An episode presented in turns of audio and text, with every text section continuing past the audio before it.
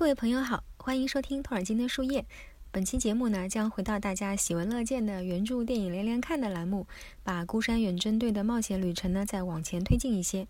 由于文晶最近家中有事，所以呢，本期节目由阿辉担任录制嘉宾，与南辰和我跟大家分享，还是有那么一点信息量的内容。也因为是阿辉，因此啊，在原著解说、原著与电影文本的一同分析、电影拍摄地点介绍等内容之外呢，我们能有幸听到他介绍电影《指环王》系列和《霍比特人》系列的配乐关联。比如啊，人狼大战最后，Sorin 冲向 Azog 时，配乐为什么竟然是戒灵的主题音乐？比如在《霍比特人》里，甘道夫也有了自己的主题音乐等等。那么节目最后一段呢，南城还将为大家介绍托尔金著名的与其创作理论相关的长诗《m i s o p i a 的第一诗节。因为节目最近呢也正在分享托尔金著名的讲演论童话，而这首长诗呢正好可以作为一种补充和佐证。南城会在每一期节目的最后以诵读、翻译和绘图等其他辅助方式来介绍。我又说了好多废话，让我们赶快进入今天的节目吧。我们上次的小说电影连连看环节呢，讲到 Bilbo 和矮人们在迷雾山底的遭遇。然而，逃出 Goblin 洞穴的他们并不能松一口气，就如同托尔金在故事中教给呃儿童读者们的那句谚语所说的那样：“Out of the frying pan into the fire，一波未平，一波又起。”嗯，这个标题呢，文景版的是翻译成“才出煎锅又入火坑”。嗯，当然就是之前南城说的这个“一波未平，一波又起”，我觉得也是很不错的一个翻译。这个呢是一句传统谚语，在威廉·乔治·史密斯编辑、嗯，保罗·哈维爵士校订的牛津英语谚语词典当中呢，它的用例是可以追溯到16世纪早期。然后呢，我我们继续我们的故事啊。Bilbo 逃出 Goblin 洞穴大门后呢，在一个小山谷里与矮人们和甘道夫会合了。之后呢，他们穿过小溪，经历了一次山体滑坡，进入了迷雾山脚下的松树林，并伴随着蜿蜒曲直、陡峭的山路呢，来到了松树林里的一处空地。但很快，他们便遭到了坐狼和 Goblin 的围攻，直到被巨鹰们救往了他们在迷雾山最东部的一座孤峰上的巢穴。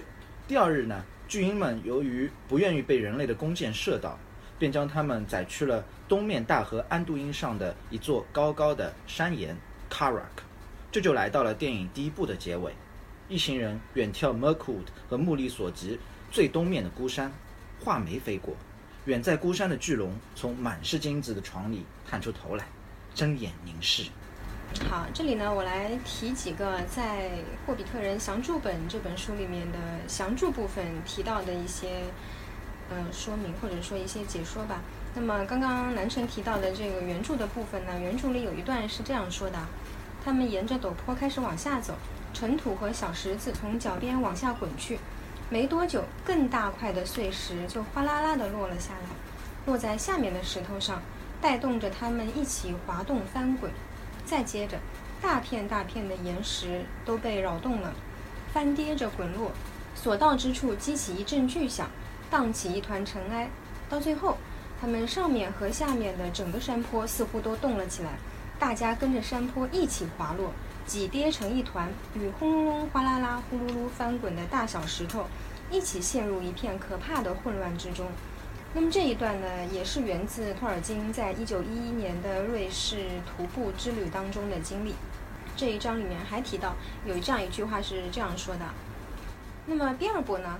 他哪棵树也爬不上去，正心急慌忙地从一棵树跑到另一棵树，就像一只失去了洞穴的兔子，屁股后面还有一条狗在撵着。好，那么在这里啊，详注本当中呢有这样的一段解说，说啊，如果将托尔金虚构的 hobbit 这个词与 rabbit 兔子联系起来，多半会遭到他的驳斥。然而从书中的各处例证来看，这样的联想并非空穴来风。食人妖呢，曾管比尔博叫可恶的小兔子，这里又说他就像一只失去了洞穴的兔子，屁股后面还有一条狗在撵着。在鹰巢时，他生怕自己像只兔子一样被生吞活剥了当晚餐。大鹰对他说：“你不用怕得像个兔子一样，虽然你看着的确有点像兔子。”贝奥恩也说：“咱们的小兔子吃了面包和蜂蜜。”又恢复健康，重新变胖了啊！那个，这个是在下一章里的。那 Sorin 在盛怒之下抓住可怜的比尔博，把他像只兔子一样死命摇晃。在提到 Hobbit 这个词的起源时，托尔金说：“我不知道这个词从哪儿来的，对自己的思维不可能明察秋毫。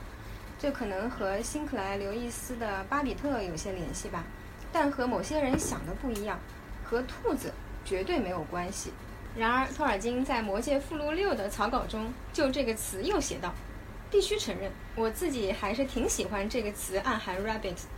当然啦，除了决斗以外，霍比特人和兔子可是截然不同。后来呢，这条笔记在草稿中划去了。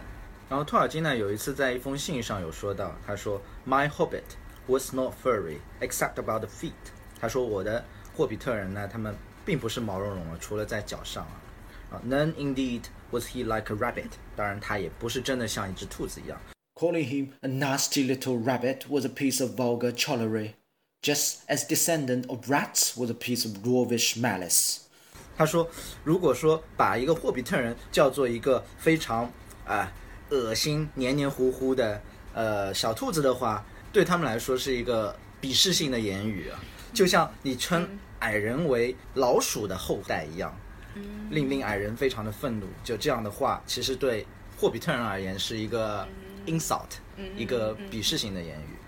嗯，在原著里呢，关于人狼大战的这一部分啊，托尔金呢在写给儿子 Michael 的一封长信里啊，讲述了他1911年在瑞士阿尔卑斯山徒步旅行的经历。那么在这封信里啊，托尔金还提到，我相信坐狼这一段情节部分参考了 S.R. 克罗克特的《黑道格拉斯》这本书呢，大概是他最好的传奇故事。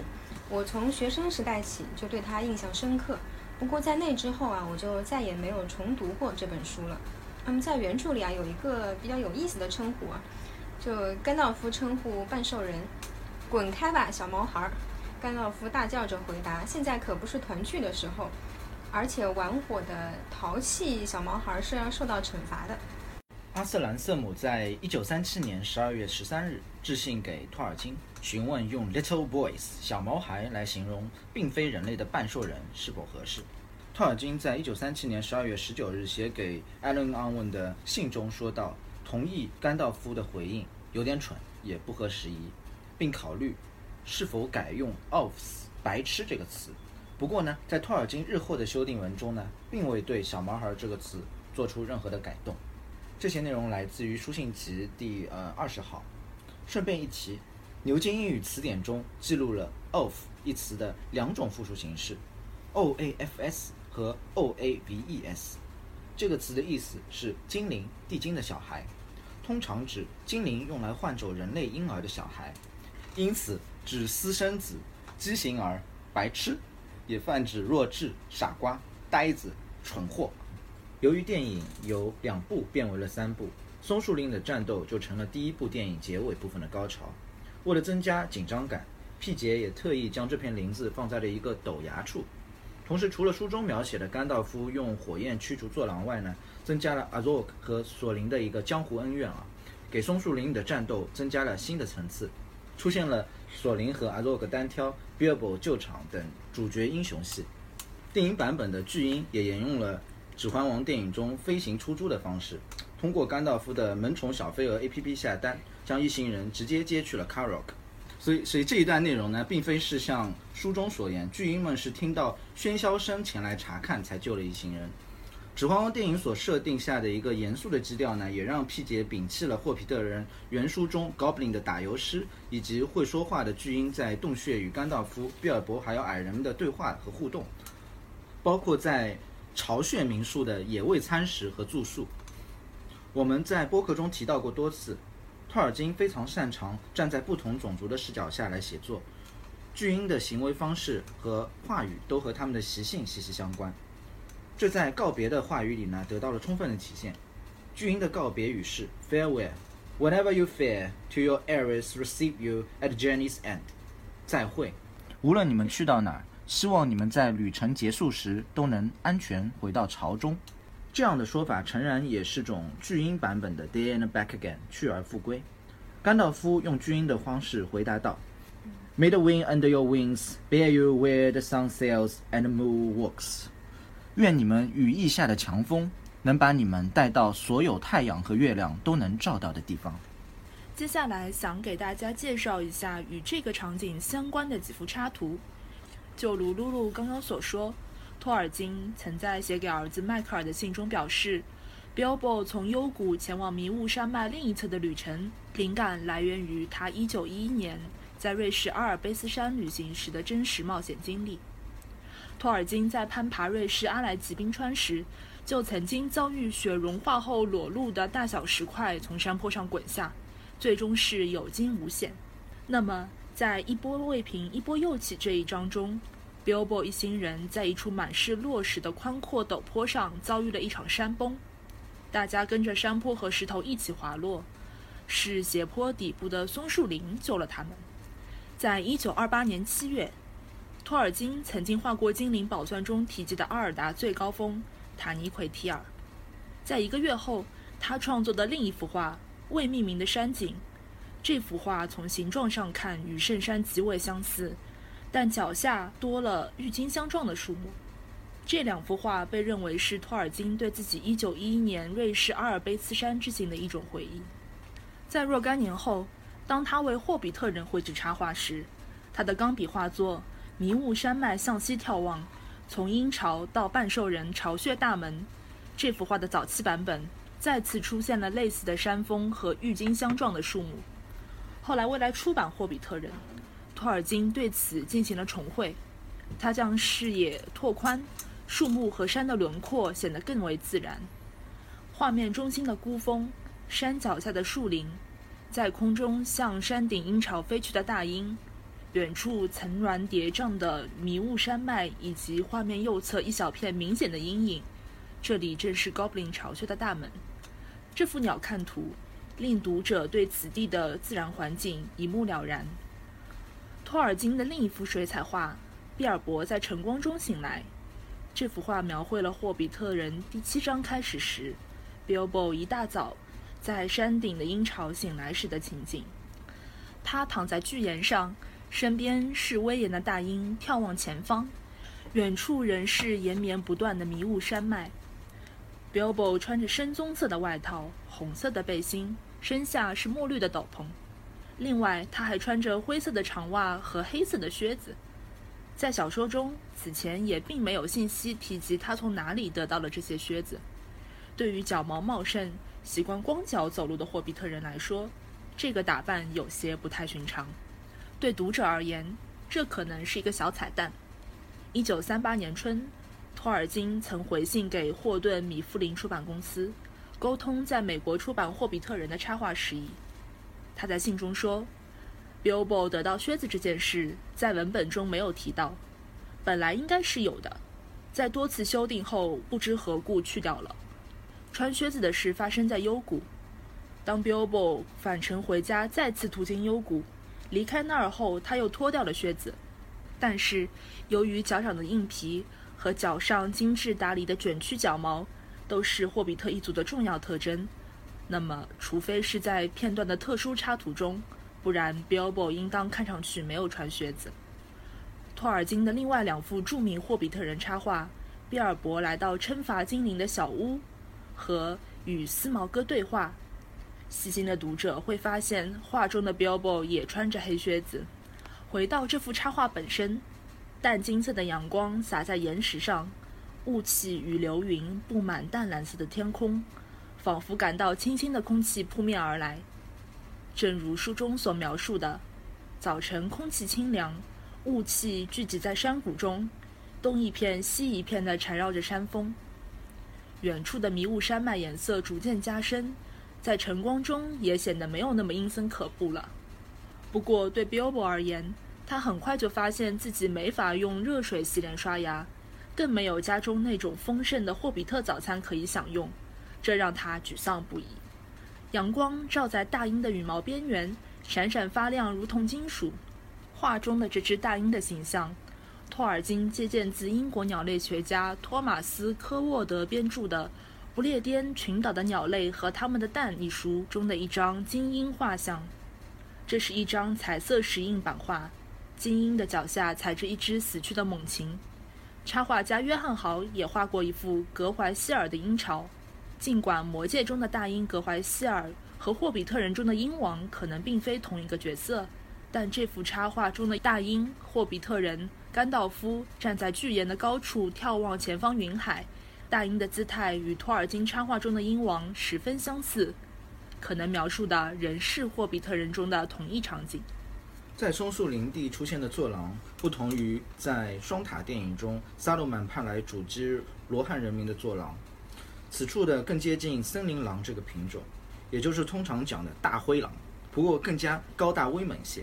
在早期的造型设计上呢，维塔的设计师们还在狼的毛皮上加了类似等高线或者波浪形的那个凹凸的层次感，好似是高布林特意给他们剃的战争图腾。Karak 这座高耸的岩石湖心岛位于安杜因河谷，名字是后来这样遇到的换皮人贝奥恩取的。其实呢，是由两个相同意思的词合成的。词的前半部分 car，c a r r 是古英语，后半部分 crack，c a r r 一级是威尔士语。前后两部分都分开解释为岩石。岩石的顶上呢较为平坦。也是比尔博一行人被巨鹰送达的地点，有一条贝奥恩开凿的阶梯通向地面。岩石脚下的阶梯呢，端头附近还有一个小洞。岩石东面有浅滩，可以通到安都因河东岸，而西面的水流呢更为湍急。艾伦里在他的《霍比特人》原书的插画的基础上，又进行了进一步的深化和创新，加入了熊形元素。我这边的熊指的是棕熊啊。让岩石呢，在某些角度看起来真的像一只熊，仰头匍匐在大地上。艾伦里和维塔的设计师们特意避免让这个熊形态的岩石呢看起来像是人工开凿的，而是将其设计成是天然的，可以产生某种形象联想的山形，有些类似于我们黄山的奇峰异石的感觉。在爱奇艺重看《意外之旅》的时候，弹幕有人说：“这是实景吗？”我觉得观众都有这个疑问。因为景色实在是太美了，Bilbo 和矮人一行人在 Karak 山顶上的戏份是位于新西兰的室内摄影棚中拍摄，而外景则通过特效的方式进行后期添加。大鹰载着 Bilbo 和矮人飞过崇山峻岭，并最终到达岩石的尽头，则是通过大量的航拍外景素材加上后期数码加工。我们也有幸跟随大鹰。飞过画面中这些壮丽的山峦、瀑布、云海和荒野，一同从高处俯瞰中洲世界和新西兰的双重绝景。大鹰飞过的云海取景自南阿尔卑斯山脉，全长三百二十公里的南阿尔卑斯山山脉纵贯南岛中西部，著名的库克山就是山脉的最高峰。在南岛的多个景区，我们都能欣赏到南阿尔卑斯山山脉众多雪山的美景。在魔界中，也曾取景作为红角峰、迷雾山脉等重要的地标，而 Karak 的场景基本都取材于新西兰南岛的峡湾国家公园。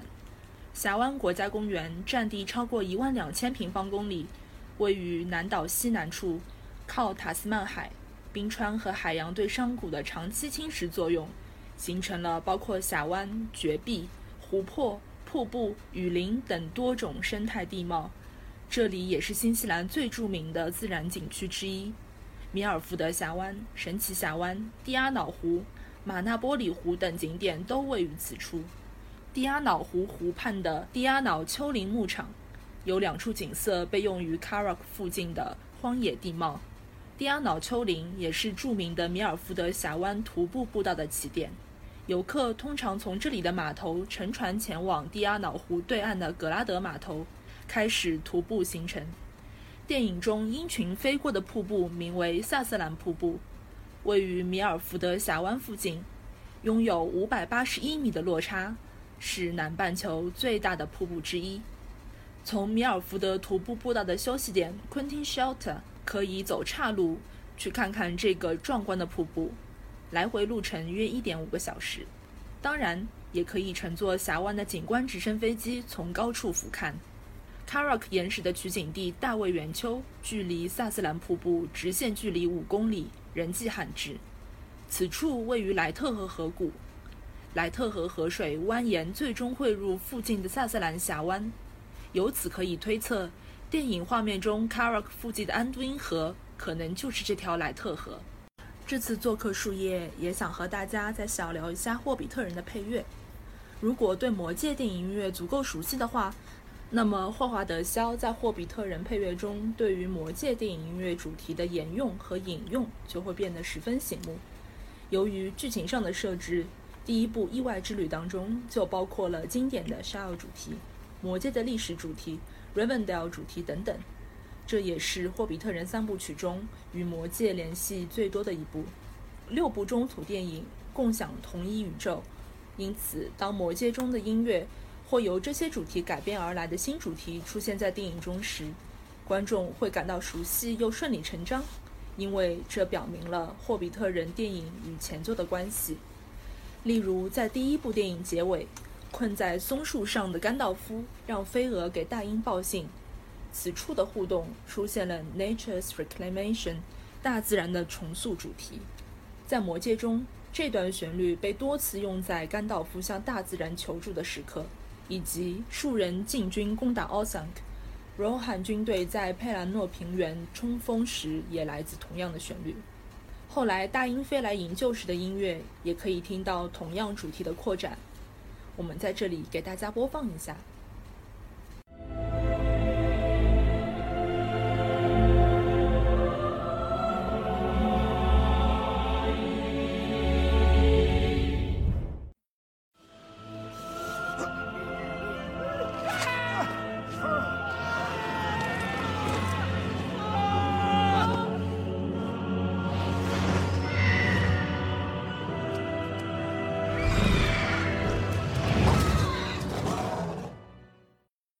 同时，第一部电影的结尾可能受到两部电影改三部的影响，在配乐上就能看出极大的改动。最终，在电影中使用的部分旋律也引发了不少讨论。比如，Sorin 在走向阿佐格要向他挑战时，出现了魔戒中戒灵的主题。当时在电影院里的我，就和在他身后的 Bilbo、Gandalf 和巴林一样惊呆了。在霍比特人电影中，阿佐格本身。就拥有一个令人不安的下行旋律主题。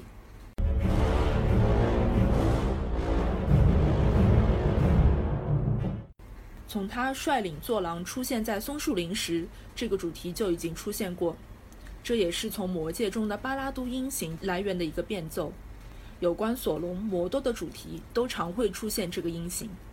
而 Sorin 走向阿佐格这一段，在原声碟中有一个在气氛烘托上与电影中非常相似，而且时长也差不多的旋律，是以打击乐配上人声的吟唱，感觉是以矮人语吟唱的战歌，在情绪上更偏向索林这一方。我看了 The One Ring Dot Net 在疫情期间邀请 Dog Adams 做的电影配乐线上评论活动，他是《魔戒》电影的音乐一书的作者。他确实也主动提到了这个问题。他认为这个原版可能和 Sorin 回忆中在 Moria 大门前与阿佐格的战斗有关。当然，这一改动也和这个场景成为第一部的结尾有关。现在普遍认为，此处的戒灵主题在广义上代表了索隆的邪恶爪牙，暗示了阿佐格背后索隆摩多强大的力量。而后续剧情的发展也正如音乐所暗示的。阿佐格是索隆大军的指挥官。Doug Adams 说，这段歌词是有重新写过，而且在五军之战中还会再次出现。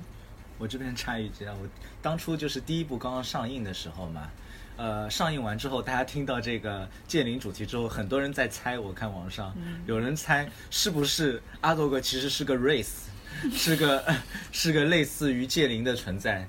因为其实，在原著中，大家知道阿多在阿扎努比扎之战中就已经被杀掉了，所以他们在怀疑是不是阿多格其实是个 race，所以才用这个戒灵主题。对这个讨论，其实当时还有很多疑问，就是因为这个音乐响起的时候，镜头给的是 Sorin，所以大家免不了就把戒灵和 Sorin 进行一定程度的联想，包括就是他爷爷的戒指是不是在他手上之类的。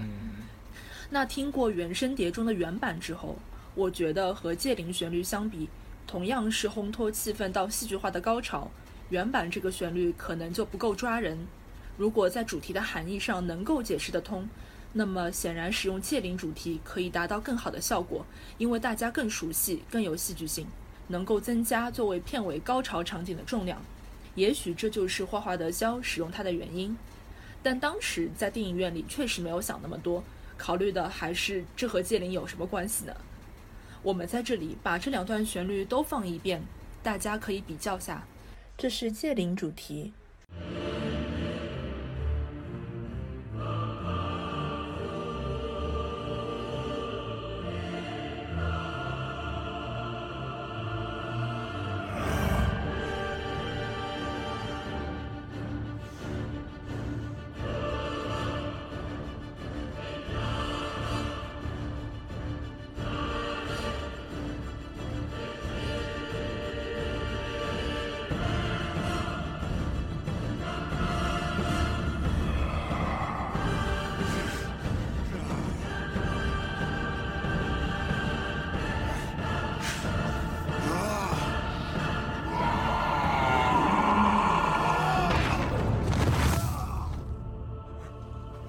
这是原版。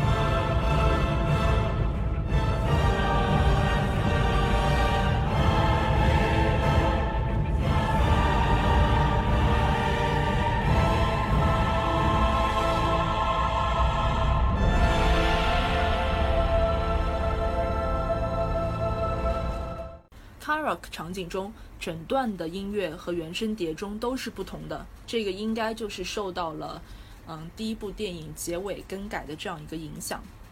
大英搭救 Bilbo 一行前往 k a r o k 的这段配乐，我个人非常喜欢。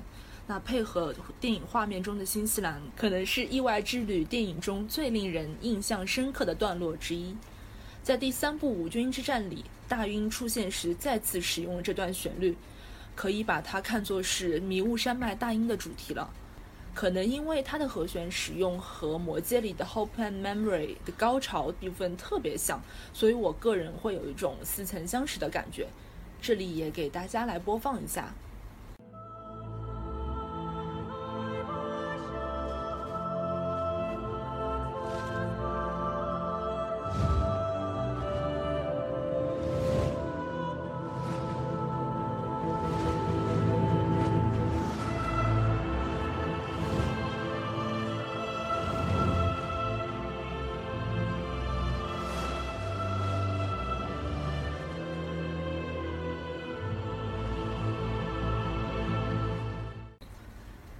将 Sorin 等人放在巨岩上之后就离开了。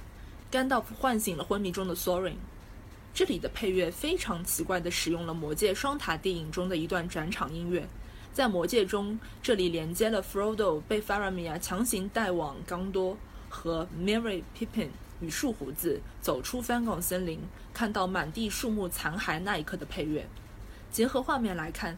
似乎是想表达霍比特人中众人因为 Sorin 的清醒而高兴，而 Sorin 起身看到 Bilbo 又突然陷入了一种让人不安的紧张气氛中，与《魔戒双塔》电影中的感觉也挺不一样的。下面我们也来给大家播放一下。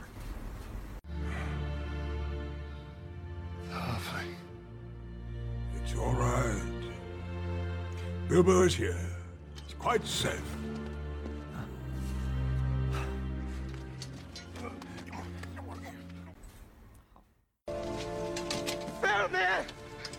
Must let me go!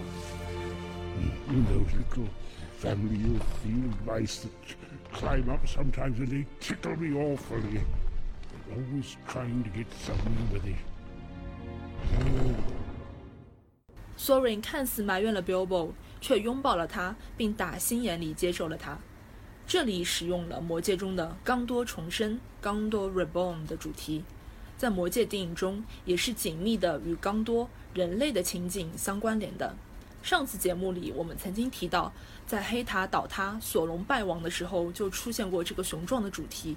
后来在阿拉贡加冕时也使用过。I've never been so wrong.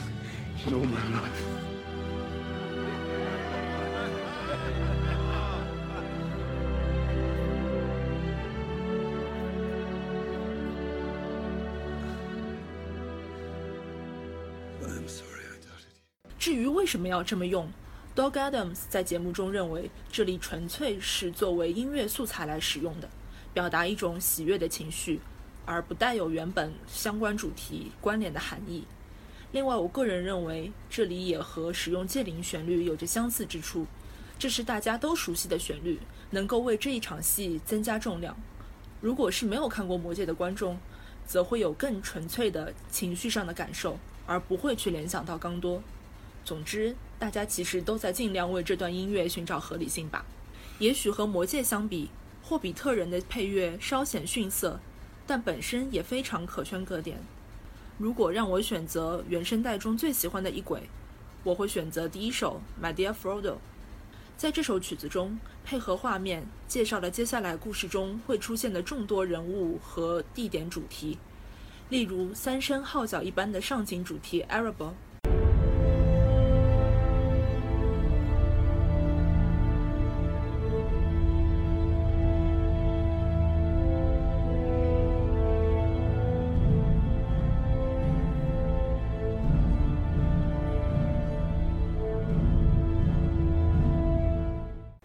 号和大提琴演奏的 Soaring 主题。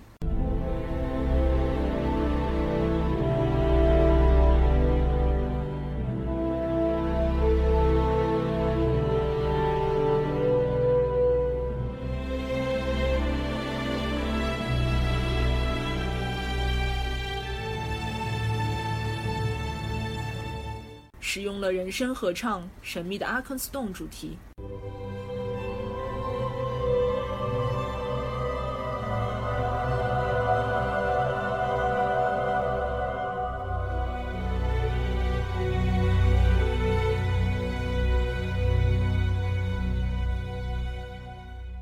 大绿林主题。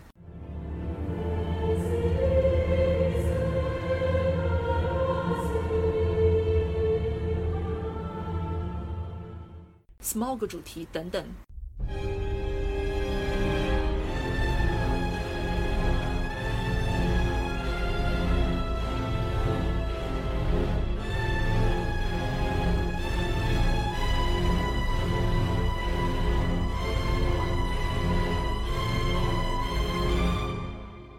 作为开场序章，Billboard 把矮人王国的故事娓娓道来。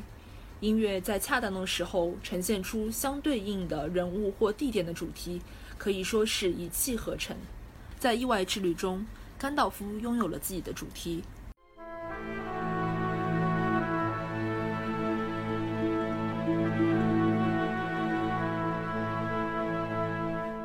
褐袍 Radagast 那个带有一丝古怪和灵动的主题也非常有趣。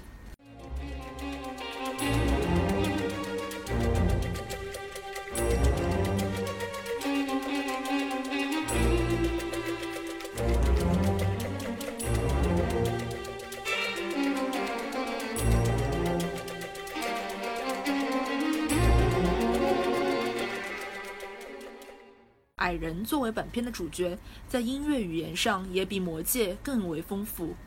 Plan Nine 乐队作曲的《Misty Mountains》在电影中被众多矮人演唱，这段旋律也被霍华德·肖在片中作为索林一行人的代表多次出现。但遗憾的是，后两部电影就没有再继续使用了，而更强调 Arable House of Durin 的旋律。在电影的最后，再次出现了阴森的 Smog 主题，这也是下部电影的主题。在电影原声带中，还有很多能够反映作曲家本来意图，但却没有在电影中使用的曲子，听着琢磨一下，感觉也非常有趣。这期开始呢，我们将加入一个全新的部分，开始陆续通过速写、绘画加讲解的形式呢，来分诗节介绍托尔金的著名诗歌《Mythopia》，作为论童话故事起源部分的扩展。Mythopia 来源于古希腊，解释为神话创作。托尔金在一九三一年九月十九日晚上，与 C.S. 刘易斯还有 Hugh Dyson 一同漫步在刘易斯任教的牛津大学莫德林学院里一个美丽的小径上。那个小径的名字呢叫爱迪生小径啊。他们不断的讨论，然后产生了对信仰的一些不同的意见。当时的刘易斯还未恢复他的基督教的信仰。其实我们之前的播客有介绍过，刘易斯，如果大家记得那期呃。朝圣者回眸里面，我们有介绍过，刘易斯他其实经历了一个从丢失信仰，然后找回信仰的一个过程。所以那个时间点，就是托尔金写《Mesopia》，还有在爱迪生小径上和他讨论的这个时间点，正好是他对刘易斯而言，他的一生是有具有转折性的一个时间。所以在那个时间当口呢，刘易斯还没有恢复他的基督教的信仰。他认为神话都是谎言，尽管他们 breast through silver，尽管他觉得。呃，神话呢是通过人口述说出来前，经过了银子的装点，但它依旧是谎言，所以毫无价值。托尔金因此特意用刘易斯所喜爱和擅长的 rhyme royal 格调，写下了这首《Mesopia》长诗，来维护神话创作的价值。最终，刘易斯在托尔金和 Dyson 的影响下，重新皈依了基督教。尽管他最终选择了新教，而不是托尔金所希望的天主教，但这都是后话了。不仅如此，这首诗歌呢也成为托尔金次创造理论的基础，与《论童话故事》这篇演讲呢密不可分。托尔金将这首诗看作是神话爱好者写给神话厌恶者的，用于维护神话和神话创作作为一门关于世界根源性事物认知的创作艺术的地位。我们今天呢来先读一读第一诗节的八句话。托尔金开头用拟人化的方式来展现唯物主义者对世界的认知。以便在之后的段落里呢进行反驳，大家可以结合本期播客里的示意图呢来听一下。他说道：“You look at trees and label them just so, for trees are trees and growing is to grow. You walk the earth and treat with solemn pace one of the many minor globes of space. A star as a star, some matter in a ball, compelled to courses mathematical, amid regimented code innate.” Where distant atoms are each moment slain。我这边用中文解释一下，就是你看看这些个叫做树的物种啊，并这么去称呼它们，因为呢，树就是那些叫做树的物种，它们的生长也会用生长这个词来形容。你迈着庄重的步伐行走在这片土地上。这片土地呢，也不过就是这个宏大宇宙空间里许许多多微不足道的小圆球里的一个罢了。一颗星星也就只是那样的一颗星星，不过是一个圆球里包含的那些个物质，被束缚在数学定义下的轨道上运行，在那毫无生气而冰冷的虚空中，在那个地方，每时每刻宿命的原子都被无情地弑杀着。好的，以上呢就是本期节目的内容，是不是非常好听？就是字面意义的好听。霍华德·肖的音乐呢，始终是这么销魂的。那感谢南城和阿辉的分享，感谢你们的收听和陪伴，我们下期见，拜拜。